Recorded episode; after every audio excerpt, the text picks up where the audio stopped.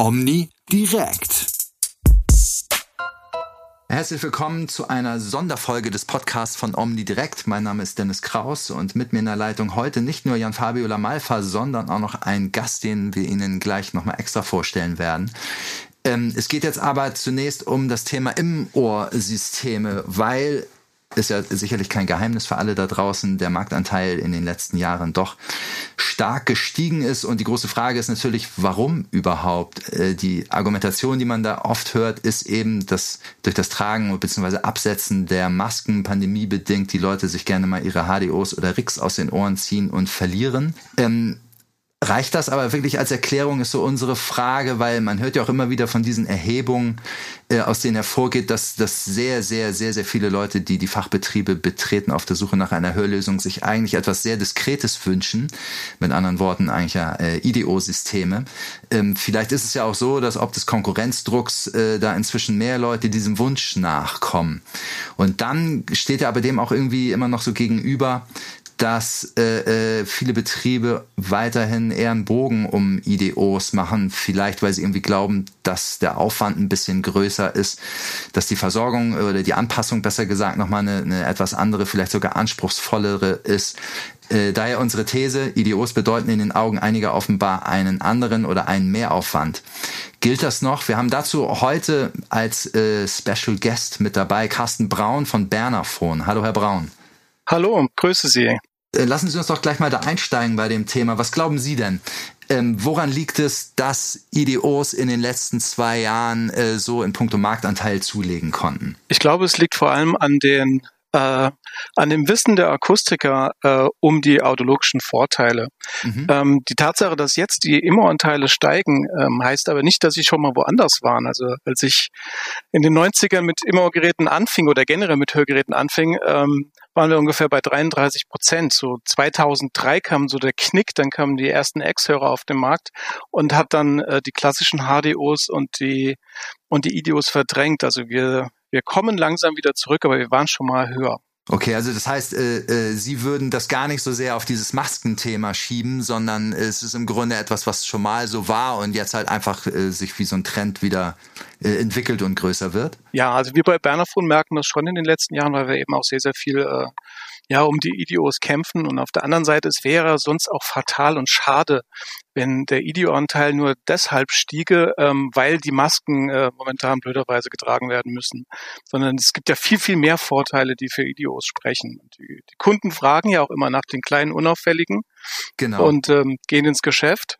Und dann macht's bzzzt und sie kommen mit dem HDO raus. Und das ist eigentlich nicht das, was sich die Kunden so vorstellen. Wenn man sich aber jetzt mal den Markt mal genauer anguckt, dann wird man feststellen, dass es Betriebe gibt, die eher einen Bogen um IDOs machen. Und dann gibt es auch wiederum so Betriebe, wo ich sagen würde, das ist ein Alleinstellungsmerkmal. Sehen Sie das so auch? Ähm, wir können das erkennen, ja. Also es gibt Akustiker, wenn wir Workshops machen beispielsweise, da bekomme ich ja nur die, die aufgeschlossenen beziehungsweise die Interessierten, aber selbst innerhalb von Unternehmen, sagen wir mal, die haben äh, zehn Filialen. Da gibt es ein, zwei Filialen, die haben zwei Prozent IDO-Anteil und es gibt Filialen, die haben 40 Prozent IDO-Anteil. Mhm. Und die liegen teilweise nur wenige Kilometer auseinander, so dass es klar erkennbar ist, dass es in dem, in dem Beratungsspektrum des, des jeweiligen Filialleiters oder Akustikers liegt, ob der Kunde ein IDIO bekommt oder ein HDO bekommt. Was meinen Sie genau mit Beratungsspektrum? Weil er es nicht beraten kann, nicht will? Oder was, worin sehen Sie die Gründe?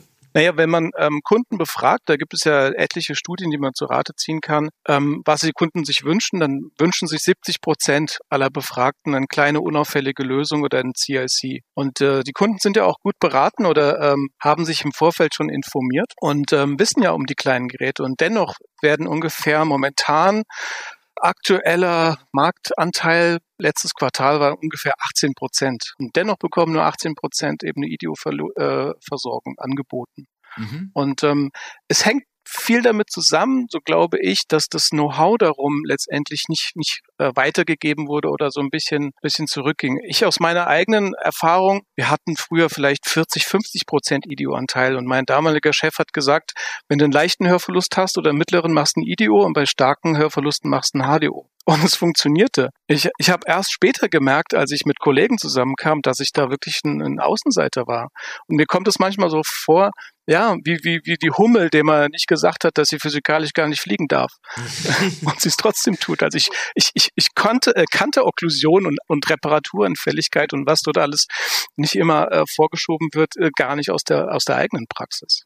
Würden, würden Sie denn sagen, dass die Anpassung aufwendiger oder zumindest anders ist bei einem IDO? Ja, sie ist auf jeden Fall anders und ähm, sie ist aber nicht zwingend äh, komplizierter, denn äh, mhm. es kommt sehr stark auf die Bauform an. Das heißt, Einsteigern oder Wiedereinsteigern empfehle ich ganz klar, dass sie mit einem CIC oder einem ILC anfangen, weil der audiologische Nutzen ähm, am höchsten ist und der Anpasserfolg auch höher ist und es macht es viel, viel einfacher, ähm, je weiter ich die Mikrofone nach außen versetze bei Kanal- oder gar Concha-Geräten, umso komplizierter wird es. Also wenn man einsteigen, einsteigen will wieder in die Ideoversorgung, ganz klar mit CIC ist es sehr, sehr einfach und der audiologische Nutzen ist am höchsten. Wie würden Sie denn den audiologischen Nutzen zusammenfassen? Also sehen Sie die EDOs da klar im Vorteil gegenüber zum Beispiel RIC-Systemen? Ja, ganz klar. Auch da kann man Studien bedienen, die die RIC-Systeme äh, mit EDOs oder CICs vergleichen, also im Punkto natürliches Hören. Ähm, mhm. Ich hatte vermutet, dass die Sichtbarkeit vielleicht der, der, der Kernpunkt ist, aber es ist vor allem das natürliche Hören, das Richtungsgehör. Und das ja. liegt primär darin, dass die Kunden eben ähm, ihr ganzes Leben mit ihren eigenen Ohren äh, gehört haben und gelernt haben zu hören und Richtungshören erlernt haben. Ja. Und ähm, jetzt ist es statistisch so, dass der oder die Kundin statistisch gesehen 71 ist, seit acht Jahren einen Hörbedarf hat und zu 90 Prozent ein HDO bekommt. Und natürlich ist es eine Riesenumstellung. Und wir sehen, dass die Natürlichkeit der IDOs höher liegt, gerade der CICs, immer dann, wenn wir einseitige Versorgungen haben. Das ah, ist immer ein Albtraum zu versorgen, weil immer ein Referenzohr da ist. Und ja. das Hörsystem wird immer mit dem Referenzohr verglichen. Und diese Kunden bevorzugen ganz klar tiefsitzende CICs oder ILC-Geräte, okay. weil sie eben dem natürlichen Gehör am, am, am nächsten kommen. Von Laufzeitdifferenzen, Pegeldifferenzen etc. Können Sie denn vielleicht auch zusammenfassen, was so die, die generellen Vorurteile gegenüber EDO-Systemen sind in den Betrieben da draußen und warum es eben Vorurteile sind, äh, die, die eigentlich längst nicht mehr gelten? Naja, es ist einfach, ähm, ich höre immer auch in den Workshops äh, Okklusion, äh, die, die Handhabbarkeit, die Reparaturanfälligkeit. Also letztendlich, was dabei rüberkommt, IDOs sind äh, pfeifen immer, sind ständig kaputt und die Okklusion macht die Kunden fertig. Mhm. Seltsamerweise sind das Dinge, die ich nie selbst erlebt habe und auch äh, okay. und auch andere Märkte, die IDO-Anteile sind in anderen Märkten viel, viel höher. Also gerade äh, Asien, Korea ist einer der stärksten Idio-Märkte. Offensichtlich gibt es da keine Okklusion. Aber was, was, was führen Sie jetzt als Grund an, dass die Betriebe oder dass es Betriebe gibt, die einen Bogen drum machen oder Gesellen? Ich, ich kann es nicht genau sagen. Also wenn ich frage, ähm, wie ist Ihre Beziehungsstatus in Bezug auf IDOs? Mhm. Dann kommt ganz viel, ich habe Angst davor, weil ich keine Erfahrung habe. Und ich habe aber von meinem Meister und dessen Meister gehört, dass es da immer Probleme gibt. Das heißt, man muss sich einfach wieder rantrauen und wieder trauen. Oder ich habe manchmal auch, haben wir ähm, Teilnehmer in der Gruppe, die sagen, ich habe früher in den 90ern, 80ern ganz viel Ideos gemacht. Und dann frage ich, was passiert? Und dann kriege ich als Antwort, ich weiß es nicht. Und äh, die, Motiv die Motivation ist aber dann wieder da, das wieder zu machen, weil die Frage, ging es denn früher schief? Nee. Man hat sich so ein bisschen entwöhnt davon. Und was mhm. könnte denn dann Probleme machen? Also, um das jetzt nochmal aufzunehmen, was die Meister da aus den Betrieben immer sagen. Was ist so ein Wunderpunkt? Ist es die Abdrucknahme? Ähm, die Abformung selbst ist mit Sicherheit einer der zentralsten und wichtigsten ähm, Dinge, denn äh, die bestimmt letztendlich, wie das Gerät am Ende aussieht, wo es positioniert wird und die entscheidet letztendlich auch, ähm, wie tief können wir das Gerät bauen. Je mehr wir vom knorpeligen Gehörgangsteil freilassen, umso mehr kann die eigene Stimme abfließen, denn ist ja bewegungsfähig und das hängt natürlich klar mit der mit der Qualität der Abformung zusammen. Und da sind doch einige Abformungen ähm, ja, sagen wir es mal so, die hätten noch Entwicklungspotenzial. Und, und hm. diese, diese fünf Millimeter mehr, da kriegen wir heute, die Komponenten sind ja heute um ein Vielfaches kleiner als früher. Da würden wir locker noch einen Hörer und einen Chip reinkriegen, was heute eigentlich nur ein riesiger Berg Schaumstoff ist. Okay. Was heißt das für Sie als Hersteller im Bezug auf Schulungsaufwand? Also ich denke mal, Sie werden ja viel investieren, dass eben Kunden gute Abdrücke liefern. Ja. Vor allem mit Blick auf, auf, auf die Manufaktur. Also das ist ja schon ein großes Thema bei Berner Funk. Ja, also wir, wir, wir schulen und schulen und schulen, weil wir die Dinge eben anders sehen. Wir sind ganz strikt nach wie vor im Handwerk. Ähm, ja. Ich habe das Handwerk gelernt und ich liebe das Handwerk auch und mir würde das fehlen und das gehört einfach auch dazu, das Wissen darum. Das ist, mhm. ähm, es ist die Abformung, aber vor allem auch, was mache ich dann aus der Abformung? Ähm, wie wende ich das dann an? Und das ist eben, bei uns spielt diese Abformung deshalb so eine immens große Rolle, weil wir von dieser analogen Abformung äh, der Kunden als allererstes eine Kopie des Hörgerätenutzers ziehen. Das heißt, wir haben den Hörgeräteträger letztendlich in Form einer Negativform immer bei uns. Ja. Und wir modellieren die Abformung in dem Gehörgang dieser Negativform so, dass unsere erfahrensten Techniker glauben, das sitzt perfekt. Ähm, wir haben die Abdichtzonen, wir haben die Haltepunkte etc. alle berücksichtigt und der Kunde wird ein ähm, sehr, sehr gutes Unikat bekommen. Das, deshalb ist für uns das sehr, sehr entscheidend und wichtig. Wie wird dann das in der, äh, in der Manufaktur äh, gehandhabt? Also ich komme immer öfter in Betriebe, da, oder eigentlich fast überall sehe ich das heute schon, die, die Scanner, um eben die Abdrücke zu scannen, so dass man zum Beispiel ihnen für die Manufaktur äh, Abdrücke als Scans schickt. Bevorzugen Sie das oder, oder wünschen Sie sich schon eher noch die Hardware sozusagen per Post eingeschickt? Wie, wie ist das da bei Ihnen? Also wir wünschen uns ähm, ganz klassisch die analoge Abformung, die per Post eingeschickt ist. Weswegen? Das geht da gar nicht um die Zeitersparnis. Es hat den Hintergrund, dass wir eben von dieser Negativform äh, oder diese, diese, von dieser Abformung, die, die nehmen wir so, wie sie ist und ziehen als allererstes nur Kopie des Kunden. Und erst dann bearbeiten wir diese Abformung weiter. Und zwar ähm, bearbeiten wir die Abformung so, wie später das IDO auch aussehen wird. Das heißt, wir wissen genau, wie viel Druck der Kunde aufwenden muss, um es einzusetzen, herauszunehmen. Wir drücken auf diese Negativform und schauen, will es sich nach innen bewegen oder nach außen.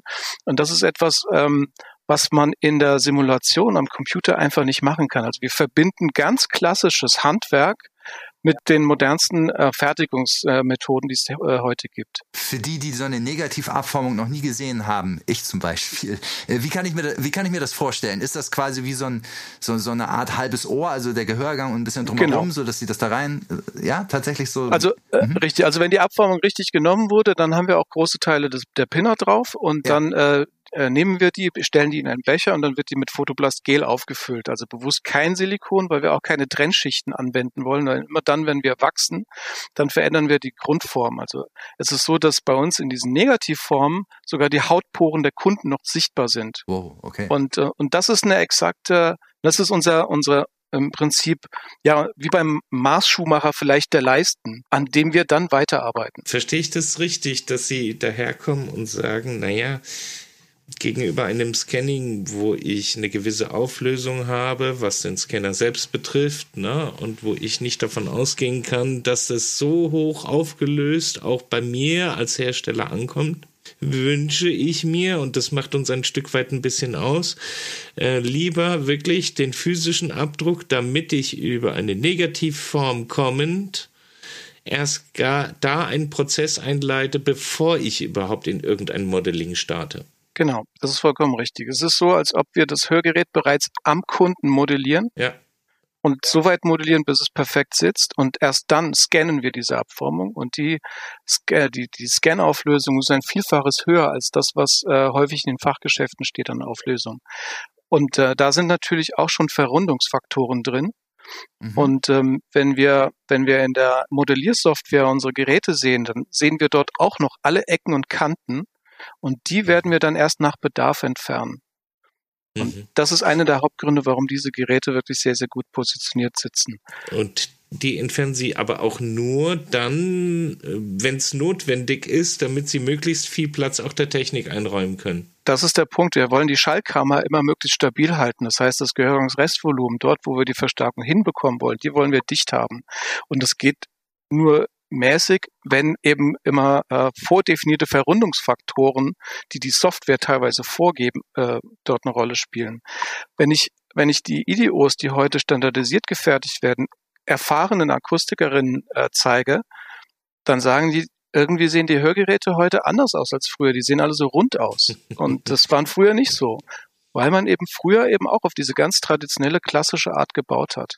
Das Einzige, was wir jetzt entsprechend geändert haben, ist, dass wir dieses Handwerk und dieses Wissen digitalisiert haben, nachdem wir das Handwerk gemacht haben, digitalisieren wir, also scannen, fast zehnfach höher als die Standardscanner und äh, modellieren okay. dann mit einer eigenmodifizierten Software, wo wir eben auch eigene Templates hinterlegt haben, die eben ähm, auch diese, diese Sicherheitsverrundungen nicht anwendet, so dass der Kunde ein perfektes Gerät bekommt. Und wenn es dann gedruckt wird und die Technik eingebaut wird, dann geht es wieder in die Negativform. Dann schauen wir, wie sitzt es dort? Sitzt die Faceplate-Winkel richtig? Kann der Kunde es bedienen? Wo machen wir den Entnahmefaden? Wo sitzt das Mikrofon? Das heißt, es wird permanent am Kundenohr weitergearbeitet, bis, bis es im Prinzip in die, in die äh, Endkontrolle geht. Das könnte also jemand, der das selber bauen wollte, es gibt ja auch Akustiker, die ja selber gerne Geräte bauen können, wollen und auch können, aber das könnte er gar nicht leisten, weil erstens von der Auflösung her, also sie werden eine riesen Software äh, Anlage haben, die das überhaupt alles abspeichern und äh, abhaben kann, um das überhaupt zu scannen, weil das sind ja riesige Datenmengen, die da, da ja laufen. Ja, einmal das und dann auch entsprechend, gut, wir, wir haben unten natürlich eine riesige Manufaktur und entsprechend auch äh, sehr, sehr, sehr hochwertiges und, und natürlich auch teures Equipment. Also das wäre theoretisch. Ja, ja, aber ich sag mal vergleichsweise, ich meinte nur damit vergleichsweise, die Betriebe haben ja schon jetzt eine Last mit einem normalen Scanner und einer normalen Auflösung, diese ganzen Datensätze ja. für sich auf ein einziges Geschäft bezogen, überhaupt alle zu verwalten genau. über die ganzen Jahre. Das, das das frisst sehr viel Speicher. Ich will mir das gar nicht ausmalen, wie viel Speicherplatz Sie brauchen dafür. Also äh, das ist ja dann nochmal eine Nummer höher einzuwerten. Aber wenn, wenn es dann in, in die Betriebe geht, äh, inwiefern würden Sie denn sagen, Herr Braun, ist die Anpassleistung eine andere, wenn man äh, nicht sagt aufwendiger, so denn vielleicht doch eine andere? Ähm, wie, wie sehen Sie das? Die Anpassleistung ist eben da und ich muss mir viel mehr Gedanken machen, weil im Vorfeld ähm, über das Venting, weil ich an den IDEO-Geräten natürlich nicht mehr viel am Venting machen kann. Aber das ist ein ganz, ganz wichtiger Aspekt. Wir müssen uns davon lösen von den, von den äh, Vent-Entscheidungen, die mein Bauch fällt. Ähm, wenn ich in den Workshops ein Audiogramm an die Tafel äh, zeichne und ich habe zehn Teilnehmer, kriege ich zwölf unterschiedliche Ventings.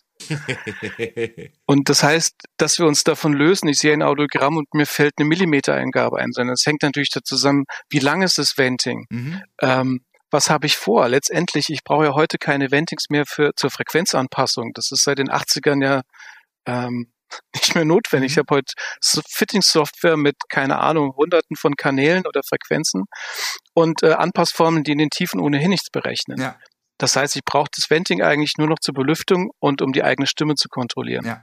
Und da kann ich eben auf Ventings, und jetzt kommt eben die moderne Technologie, da kann ich an, unseren, an unserer Software Ventings gestalten, die früher in dem klassischen Gießverfahren vollkommen ausgeschlossen waren. Mhm. Was bedeutet das? Also inwiefern ist das anders? Ähm, wir können heute im Prinzip in der, in der Manufaktur eine Prognose erstellen. Das heißt, es gibt eine relativ evidente Korrelation zwischen, zwischen der akustischen Masse, die, die in einem Venting sitzt, und der empfundenen Natürlichkeit der eigenen Stimme. Mhm. Und äh, das ist auch das, was die Manufakturtechniker sich anschauen. Das heißt, wenn ein Kunde von uns ein IDEO bestellt und wir sehen, dass die akustische Masse, keine Ahnung, ich nehme jetzt mal eine Zahl 14.000 beträgt, dann wissen wir, dass dieses Hörgerät in vier Wochen wieder bei uns ist. Und deshalb versuchen wir Alternativen zu, zu erwägen mhm. und den Kunden auch anzurufen und zu fragen, können wir das anders gestalten? Wir kriegen das Gerät nach wie vor klein hin, aber wir werden die Okklusionsneigung deutlich runterdrücken können.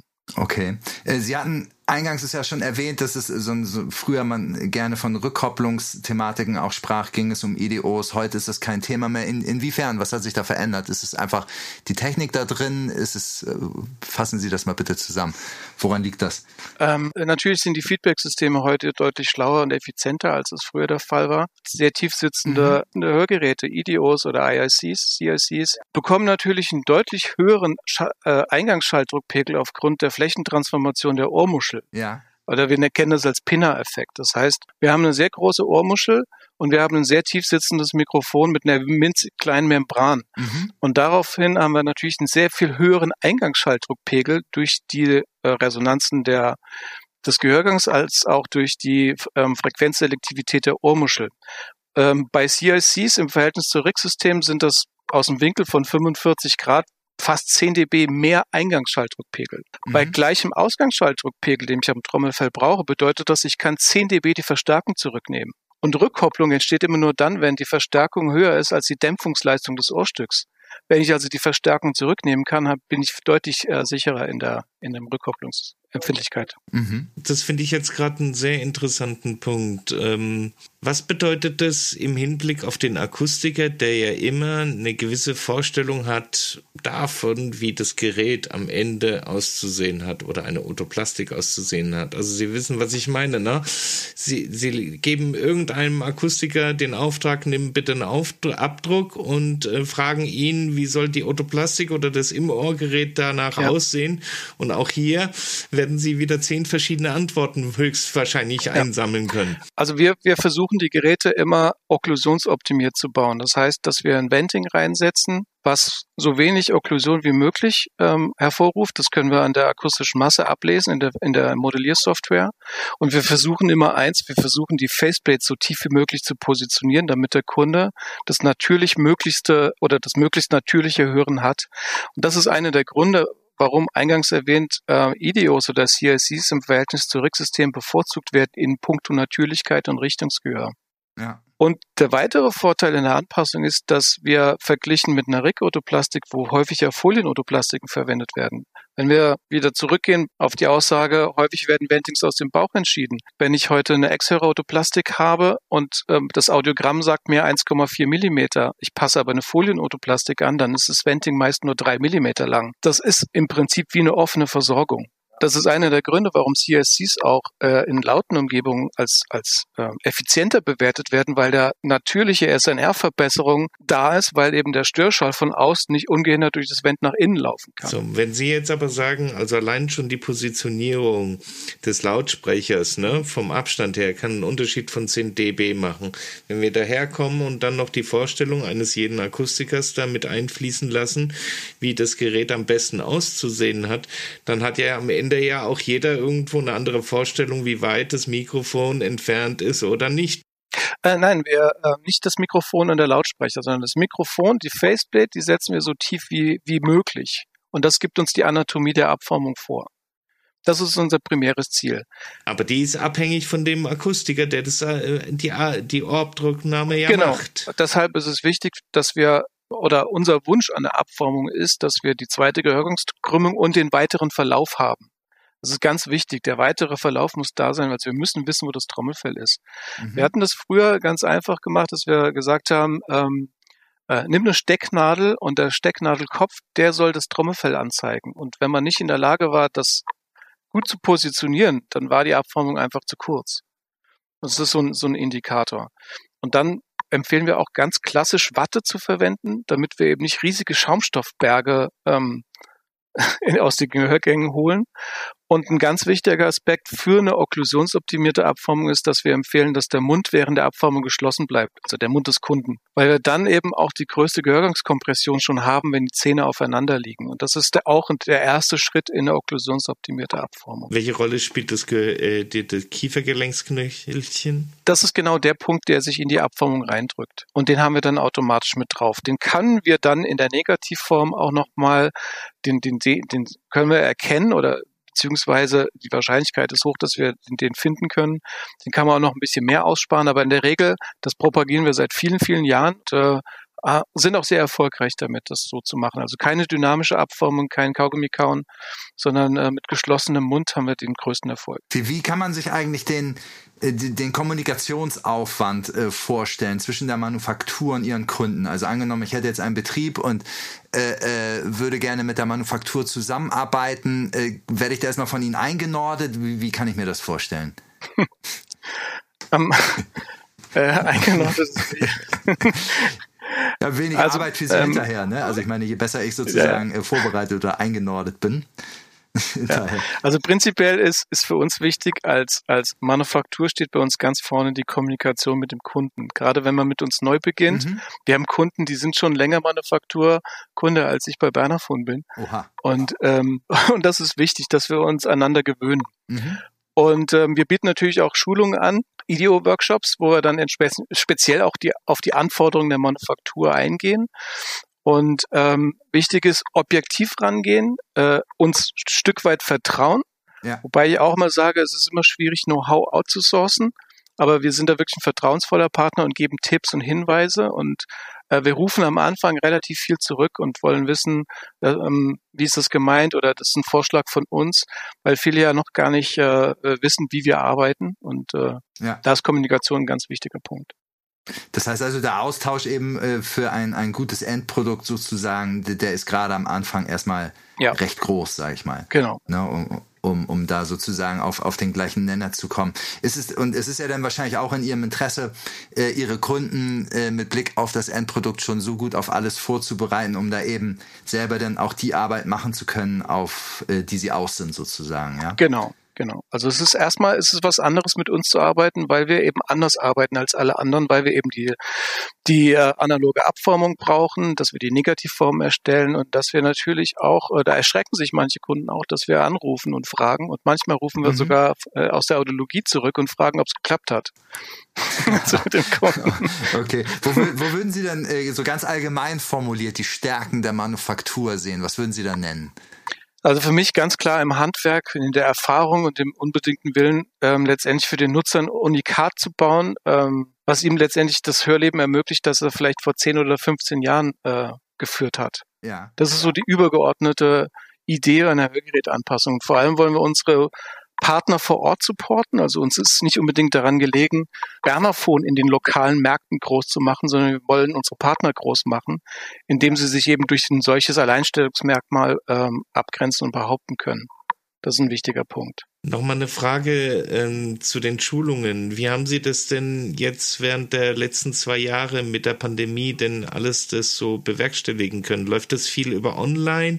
Ich weiß ja, dass früher ja viel die, die, die Kunden ja zu Ihnen nach Berlin gekommen sind. Ja, ähm, wir haben das zum Teil online gemacht, aber gerade Handwerk lebt eben vom Anfassen, vom Gucken, vom Schmecken, äh, vom Riechen. Und äh, ich habe ich hab da so einen schönen O-Ton aus der, ich glaube vor zwei Wochen war das, als jemand bei uns in der Manufaktur war. Da hinten riecht man richtig, dass da gearbeitet wird und dass die und dass man das spürt und dass die, dass man auch mitbekommt, dass die ähm, Mitarbeiter in der Manufaktur äh, so stolz auf ihre Arbeit sind und die gerne zeigen und auch gerne darüber sprechen. Ja. Und das fehlt so, dieses, dieses Persönliche. Mittlerweile machen wir Gott sei Dank wieder ähm, Präsenzworkshops und äh, ja, wir sind Stand heute, glaube ich, bis April ausverkauft. Wir versuchen nochmal Zusatzshows, äh, Zusatztermine zu etablieren. Aber das Thema ist momentan wirklich ganz, ganz äh, hoch gefragt und äh, das freut uns natürlich. Wie ist denn generell das Angebot der Manufaktur? Was kann man da alles bekommen? Und gibt es da eigentlich Unterschiede? Also so, ich nenne es jetzt mal Premium-Partner ganz vorsichtig und, und Partner, die noch auf dem Weg sind, eben ein solcher Premium-Partner zu werden? Oder äh, haben Sie im Grunde für alle Interessierten die gleichen Angebote? Wie, wie ist das bei Ihnen? Für uns sind alle Interessierten, haben wir die gleichen Angebote. Das heißt, wir möchten unsere Kunden begeistern, eben von, von ähm, ja, dem letzten verbleibenden äh, Hersteller, der in, in, in Deutschland produziert, weil das auch wichtig für die Kunden ist. Genau. Und wir wollen ihn natürlich auch von unserer Technologie über, äh, überzeugen und begeistern, die ja neben dem ganzen Handwerklichen natürlich auch was Besonderes ist.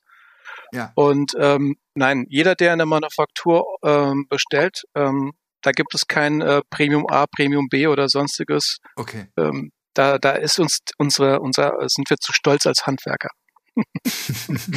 Und was, was umfasst das Angebot der Manufaktur? Also wie würden Sie das zusammenfassen? Ähm, es fängt schon bei der Beratung an, dass man, dass man einen Rückruf bekommt und sagt, ähm, schauen Sie mal, wir haben uns das angeguckt und äh, wir brauchen auch mal Ton- und Sprachaudiogramm, damit mhm. wir ein gesamtes Bild des Kunden haben. Und dann entscheiden wir. Und dann äh, entscheiden wir immer im Sinne des Hörgerätenutzers. Wir sagen, wie wäre es mit einem anderen Siebsystem? Ähm, wir können diese Ventings vollkommen freigestalten. Und vor allem aber das allerwichtigste Unterscheidungskriterium ist, mhm ähm, dass wir eben diesen Kunden nachbilden und dass wir diese Hörgeräte in dem Kunden modellieren oder direkt am Kunden. Und das ist eines der, der Kernunterschiede. Ähm, das Drucken letztendlich ist auch natürlich, da gibt's auch noch ein paar, äh, ein paar Kniffe, die wir uns erarbeitet haben, die besonders sind, aber es ist primär ähm, das, das, an, das, die Unikate an den Kunden anzupassen. Ähm, Ich hätte jetzt noch mal einen Punkt aus den Geschäften heraus. Viele mhm. Akustiker sagen immer, das hat immer eine lange, lange Wartezeit, wenn ich mit IDEO ja. arbeite. Und der eine macht mal bessere Erfahrungen, der andere weniger äh, gute Erfahrungen. Ähm, was ist da so, ich sag mal, eine, eine Pi mal Daumen-Formel? Worauf sollte sich ein Akustiker, wenn er eine Bestellung im IDEO-Bereich eingibt, äh, äh, einstellen? Wenn er eine Manufaktur und ein Unikat aus einer Manufaktur äh, den Kunden berät und verkauft, dann sind die Hörgerätenutzer durchaus bereit, auch äh, länger drauf zu warten. Sie wären eher irritiert, wenn das Gerät nach vier Tagen da wäre. Ähm, wir, das hängt immer ein bisschen vom Auftragsvolumen ab. Ähm, wir haben derzeit ungefähr zwölf bis 14 Werktage. Mhm. Das hängt auch davon ab, alle Teile momentan, äh, da haben wir eigentlich kaum Schwierigkeiten, das ist alles da. Aber das ist so ein normaler Turnus. Und äh, okay. Und äh, wir sind unten, ja, mit 17 Manufakturmitarbeitern. Äh, ist vielleicht auch nochmal ein Zeichen, dass wir das ernst meinen. Also es ist kein Hochglanzprospekt, die Manufaktur, sondern de, ähm, das ist fast die größte Abteilung, die wir hier haben. Und äh, ist uns natürlich wahnsinnig wichtig. Ja. Sind das alles Akustiker oder sind da auch Quereinsteiger mit dabei? Nein, das sind ähm, überwiegend auch Zahntechniker. Äh, wenn man sich mit Zahntechniker, wir haben Zahntechnikermeister auch, unterhält über die Toleranzen, die es bei Idios gibt, ähm, die sind riesig im Verhältnis zu den Toleranzen, die man, die man in der Zahnprothetik hat. Also da geht's. das heißt, genauer kann man es gar nicht machen. Sie hatten, Sie hatten es eben schon erwähnt, äh, Made in Germany, äh, Banner Phone, ja. die Manufaktur ist ja wahrscheinlich äh, der, der, der letzte Mohikaner sozusagen, wo noch in Deutschland IDOs maßgefertigt werden.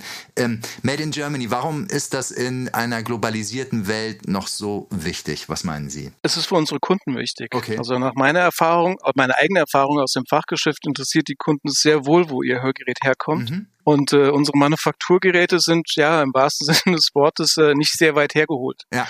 Ähm, also die, und wir, wir haben zum Beispiel hier eine Manufakturkundin, die ist gar nicht weit weg in der Nähe. Die sagt mhm. den Kunden, das ist ein Hersteller, der ist hier direkt aus Marienfelde, also um die Ecke. Ja. Und, und das ist eines der Hauptverkaufsargumente schon. Dass, dass okay. die, die Kunden ist es sehr wichtig, wo kommt mein Hörgerät her? Und auch viele unserer Akustiker sagen uns, uns ist wichtig bei der Auswahl eines Partners, eines Hörgerätelieferanten, was passiert im Servicefall? Wie kulant ist er? Wie schnell dauert ja. das? Muss das um die Welt geschickt werden oder ähm, kann ich kann ich das sehr schnell per Express aus Berlin zurückhaben, also kurze Wege etc. Das ist natürlich auch wichtig ähm, für die für die Aufnahme ins Portfolio. Okay. Aber das Made in Germany ist, ist sehr, sehr wichtig bei den Kunden. Sie bieten ja auch äh, bewusst, äh, soweit ich informiert bin, keine von diesen Instant-IDOs an, wie es Mitbewerber von Ihnen tun, um irgendwie äh, Kunden, sag ich mal, schon mal so mit dem IDO-Gefühl, bevor dann ihr, ihr individuell gefertigtes endlich ankommt, aus dem Laden zu schicken und sich da schon mal irgendwie so ein bisschen mit zu bewegen, sich dran gewöhnen zu können und so weiter. Ja. Ähm, Wäre das nicht auch eine Option für Bernerphone, das so zu machen? Soweit ich weiß, entscheiden Sie sich bewusst dagegen. Warum eigentlich? Eigentlich? Also Stand heute, wir möchten eigentlich mit unserer Manufaktur mh, hm, vor allem das Werteempfinden der Nutzer für diese erbrachte Anpassleistung verstärken. Okay. Das heißt, die Geräte, die der Kunde erhält, die wurden exakt auf seine Bedürfnisse ausgewählt vom, vom Hörakustiker. Die wurden individuell modifiziert. Die wurden bei uns anhand der individuellen Anatomie in der Negativform per Hand gefertigt. Mhm. Und schließlich letztendlich auch äh, audiologisch angepasst. Und äh, mit gescheiten Ventings und mit einer perfekten Passform und äh, das machen die Geräte dann letztendlich zu einer zu einem einzigartigen Unikat aus aus Berlin und äh, ja. und und sowas gibt's eben nicht von der Stange oder im Online-Shop und in den Online-Shops landet man heute relativ schnell, wenn man im Ohr Hörgeräte eingibt mhm. und vielleicht auf die Bildersuche gibt und die die Kunden können dabei nicht immer unterscheiden, ob das ein OTC-Produkt ist oder ein Hörgerät oder ein Hörverstärker bei Wish für 29 Euro. Ja. Ähm, die, die Gefahr, die ich darin sehe, ist, dass wenn die Kunden auf solche Produkte zugreifen und die sind äußerlich nicht unterscheidbar oder nicht, zumindest nicht für Laien unterscheidbar, ja. ähm, dann sehe ich die Gefahr, dass äh, nach so einer Ausprobe, wenn das nicht klappt, was wahrscheinlich ist, dass sie einfach unserem Markt nicht mehr zur Verfügung stehen für einen gewissen Zeitraum. Und wir ja. haben das Anfang der 2000er schon mit den DIN-Schlauchsystemen und den offenen Anpassungen erlebt.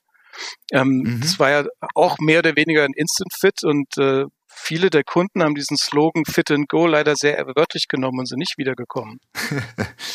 okay. Wie, wie, wie, wie sehen Sie das? Welche Rolle spielt momentan die MDR für Sie als Hersteller? In, insofern äh, eigentlich ist es kein Problem für uns. Also ist natürlich alle Produkte, die wir auf den Markt bringen, sind konform. Ja, es, es ja. bewegt natürlich viele Akustiker und es bewegt natürlich mhm. viele Akustiker in diesem Zusammenhang momentan und ähm, auch da mal ein Signal zu senden, dass da alles Roger ist und ähm, sämtliche Richtlinien diesbezüglich eingehalten werden können und welchen Aufwand sie vor allen Dingen da betreiben. Also ich habe mir das mal zeigen lassen, das ist ja nicht so wenig Dokumentationsaufwand. Das ist Gott sei Dank nicht in meinem Aufgabenbereich, aber ich, aber ich kenne Kollegen, die, die mir relativ nah im Büro sitzen, die da sehr, sehr viel Zeit für aufwenden. Ja, aber da kann ich beruhigen, das ist alles alles äh, für die nächsten Jahre gesichert. Sie, Sie, hatten, Sie hatten eben schon äh, die Passformgarantie angesprochen, mhm. die es bei der Manufaktur gibt. Wie, wie stellen Sie sicher, dass so ein Versprechen nicht auch mal zu einer Endlosschleife äh, zwischen Ihnen, äh, Ihrem Kunden und wiederum dessen Kunden führt? Da muss ich einfach sagen, das ist der eigene Stolz. Da sind wir laut und proud. Wenn wir nicht wüssten, dass das ähm, nicht hinhaut, würden wir es nicht anbieten. Okay. Und, und, und das Sicherstellen ist ganz klar, weil, weil das System schlüssig ist und auch, und auch funktioniert. Und wir haben da Leute, die das seit, seit sehr, sehr vielen Jahren machen und mhm. äh, auf die können wir uns verlassen, auf das Know-how. Sie hatten es ja eben schon gesagt, 17 äh, Leute äh, in der Manufaktur bei Berner Phone, beinahe oder vielleicht die, ja. die größte Abteilung am Standort in Berlin. Wie ist das da eigentlich mit dem Team? Ich habe auch gehört, es gibt da Leute, die, die sind da im Grunde schon seit Jahrzehnten, auch in zweiter Generation und so weiter. Ne? ist das so, so eine eingeschworene Gemeinde, die da äh, für, die, für die EDOs Made in Germany äh, jeden Tag antritt? Oder wie können wir uns das vorstellen? Ich, ich, ich drücke es jetzt mal positiv aus. Da sind schon ein paar Irre dabei, ja. Also wir haben ja auch drei, drei der äh, oder drei Protagonisten jetzt auch in den aktuellen äh, Medienkampagnen drin. Genau. Sonja Zimmermann, äh, die ist 20 Jahre bei Bernerphon. Dann haben wir den äh, Stefan Rietenbach, der ist 36 Jahre bei Bernerphon und der Christian Ball, der Leiter, ist 43 Jahre bei Bernerphon. Ähm, der hat in der Lehre bei Bosch gearbeitet, ja. weil sein Vater Hörgeräte gebaut hat. Und da haben wir jetzt tatsächlich die neue Generation Ball, ähm, der auch in der Produktion ist. Also wenn ich mich nicht verrechnet habe, ist allein, allein bei den dreien äh, sind das 99 Jahre Erfahrung im Immobau. Wow.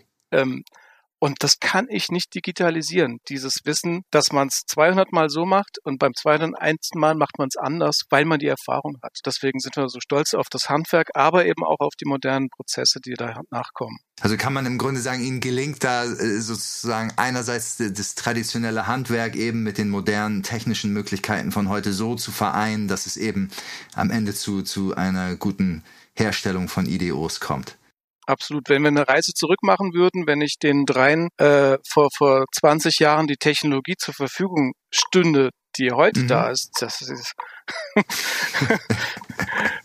das wäre das wäre totales Science Fiction gewesen und äh, dieses Wissen in Kombination mit der mit der heutigen Technologie, dass man also also die meisten unserer Geräte, die wir heute bauen können, haben Formen und Farben, die waren vor zehn Jahren noch nicht vorstellbar. Zehn Jahre ist jetzt im gar, klassischen Gießverfahren gar nicht mal so lange her, wenn ich mir das so überlege. Ne? Also ich meine, gut, es ja. hat sich auch viel getan jetzt seit, sagen wir mal, 2011 oder 12. Aber die komplette Revolution ist ja irgendwie doch ausgeblieben, finde ich. Also alles baut so aufeinander auf. Ne? Aber gut, in dem Bereich ist es dann vielleicht nochmal anders. Braucht man genau solche Leute, um das eben so machen zu können, würden Sie sagen? Ja, immer, immer wenn es um Leidenschaft geht, um Passion und, und Handwerk, braucht es genau solche Leute, die sagen, äh, wir halten das Handwerk hoch. Und ähm, das, wie gesagt, äh, ich kann da nur unseren Kunden zitieren, der, der gespürt hat, wie, wie stolz die auf ihre Arbeit sind. Mhm, das, das glaube ich. Inwieweit sind Sie da eigentlich als Leiter der Audiologie auch nochmal äh, äh, mit, mit im Spiel? Sind Sie, gucken Sie da regelmäßig vorbei? Bauen Sie auch mal mit den Kollegen zusammen? Oder wie, wie, wie ist das eigentlich? Was macht der Leiter der Audiologie, Carsten Braun, äh, äh wenn er mal in die Manufaktur geht? Nur über die Schulter gucken oder, oder wie ist das? Ja, also ich habe ich hab früher äh, in meiner Lehre äh, Immo-Geräte bauen gelernt mhm. und auch später dann auch äh, hatten wir ein eigenes Labor im Fachbetrieb. Ja. Ähm, aber heute kann, kann ich das bei weitem nicht, nicht mehr so gut. Ähm, ich gucke mir sehr viel an ja. und ich gucke mir vor allem auch die, ähm, die Aufträge an. Ich, ich, ich gehe relativ häufig unten durch. Mhm. Ähm, und guck mir an, gibt's Trends, ähm, ist irgendetwas besonders, müssen wir auf, gibt's neue Abformmaterialien oder müssen wir auf was Besonderes achten etc. Ja. Gucke, ob die Schulungen auch äh, funktioniert haben. Das heißt, ähm, kommen äh, auch Aufträge von den Kunden, die wir geschult ja. haben. Und ähm, gibt es irgendwo Punkte oder unterhalte mich mit der mit der Produktion. Also wir arbeiten schon sehr eng miteinander. Also immer dann, wenn wenn es ähm, Fragen gibt, ähm, dann gibt es einen Austausch interdisziplinär zwischen Audiologie und Produktion mhm. und dann machen wir eine gemeinsame Entscheidung und dann fragen wir im Zweifelsfall den Kunden um Erlaubnis und dann kriegt er ein richtig tolles Gerät. Also das ist wichtig, dieser, dieser Austausch unterhalb der oder innerhalb der Abteilung. Ja. ja. Ähm, in, inwieweit äh, ist denn da, vielleicht so zum, zum Abschluss nochmal dahin gefragt, äh, inwieweit ist der Standort Manufaktur äh, sicher? Wir sehen das ja bei diversen Mitbewerbern von Ihnen, wie immer mal wieder was in, ins Ausland äh, ausgelagert wird. Inwieweit können Sie die Hand dafür ins Feuer legen, dass es dann äh, bei Bannerphone Manufaktur noch, noch lange heißt Made in Germany? Wenn Sie zwei geschickte Hände haben, sind Sie bei uns willkommen. Wir suchen gerade ähm, ganz dringend Techniker. Okay. Ich glaube, das beantwortet es ganz gut. Also wir wollen das natürlich weiter ausbauen und äh, ja, äh, weil wir ganz darauf äh, ähm, bauen und auch äh, in unsere Mitarbeiter Vertrauen haben. Mhm. Und wir sind tatsächlich auch weltweit, glaube ich, in der Demand das einzige gallische Dorf, was eine Manufaktur hat und das aus gutem Grund. Ja, in, in, in dieser Welt eine Besonderheit. Genau. Ist es, ist es schwierig, Leute zu finden dafür, für, für, für diese Art von Arbeit, wenn Sie jetzt gerade sagen, Sie suchen, also das ist ja auch so ein allgegenwärtiges Branchenthema, da ist dann auch die Bernerphon-Manufaktur nicht ganz unbetroffen von. Momentan suchen wir tatsächlich, es äh, gestaltet schwieriger, als wir dachten, ja. Aber es ist generell überall schwierig momentan. Wir haben natürlich auch gewisse Ansprüche. Also bevor jemand tatsächlich dann Hörgeräte baut und, und auch auf dem Niveau ist, ähm, wie die Kollegen, dauert es schon sehr, sehr lange, brauchen da sehr viel Ausbildung für. Mhm. Um die Frage nochmal äh, konkret zu beantworten, ja, wir, wir glauben fest an die Manufaktur, sonst hätten wir jetzt auch nicht die neue Kampagne hochgezogen. Ja. Wie, wie sehen Sie denn als, als wirklich abschließende Frage die Zukunft des EDOs? Wird es weiterhin Marktanteile aufholen? Wird es Boden gut machen gegenüber vor allem dem RIC? Sehen Sie da schon ein Zenit erreicht? Was glauben Sie, wo geht die Reise hin für EDO-Systeme? Äh, ich glaube, dass es stetig steigen wird, weil die Nachfrage steigt mhm. und äh, hier letztendlich auch wichtig ist, den Kunden in seiner Motivation, sich für ein Hörsystem zu entscheiden, weiter unterstützen. Und das geht mit dem, was er sich vorstellt von einem Hörgerät, nämlich ein EDO, viel, viel einfacher. Und ich glaube, dass es weiter steigen wird, weil die Vorteile, die audiologischen Vorteile auf der Hand sind und die Technologie natürlich sich auch dort weiterentwickelt. Ähm, sehe ich ganz klar nach, nach oben steigend. Also können wir unseren äh, Hörerinnen und Hörern eigentlich nur empfehlen, falls sie es nicht ohnehin schon tun, sich des Themas mal wieder anzunehmen. Zum Beispiel gerne auch äh, in Verbindung mit Bernaphone oder eben all den anderen, die es da noch so gibt, um da äh, sich, falls äh, es sie interessiert, zu qualifizieren und loslegen zu können. Aufgeschlossen sein, objektiv zu sein. Ja. Und ähm, die, die, die alten Zöpfe abschneiden und, und, und neu rangehen und, und mhm. dann feststellen, dass man auch vieles, was man gehört hat von einem, der es von einem gehört hat, gar nicht so stimmig ist und stimmt. Viel mehr objektive Messungen machen. Okklusion kann man messen. Mhm. Ähm, und kann dann relativieren, muss ich mit dem Kunden in die Beratung gehen nochmal oder muss ich aber ein Ohrstück was fräsen? Mutiger sein. Das können wir doch so stehen lassen, oder? Mut, Mut äh, soll sich äh, auszahlen, heißt es ja immer. Ne? Das, das Glück ist mit den Tapferen und den Mutigen. Dann ja, Mut ist Veränderung. Dann äh, Carsten Braun, haben Sie vielen lieben Dank, dass Sie äh, uns beehrt haben hier in unserem Podcast, ja. unserer Premiere Auch von meiner mit einem Seite. Gast. Schön, dass Sie dabei waren. Äh, alles Gute nach Berlin. Vielen Dank. Und äh, äh das, das war der Weg, ne? so ist der Weg. Omni direkt.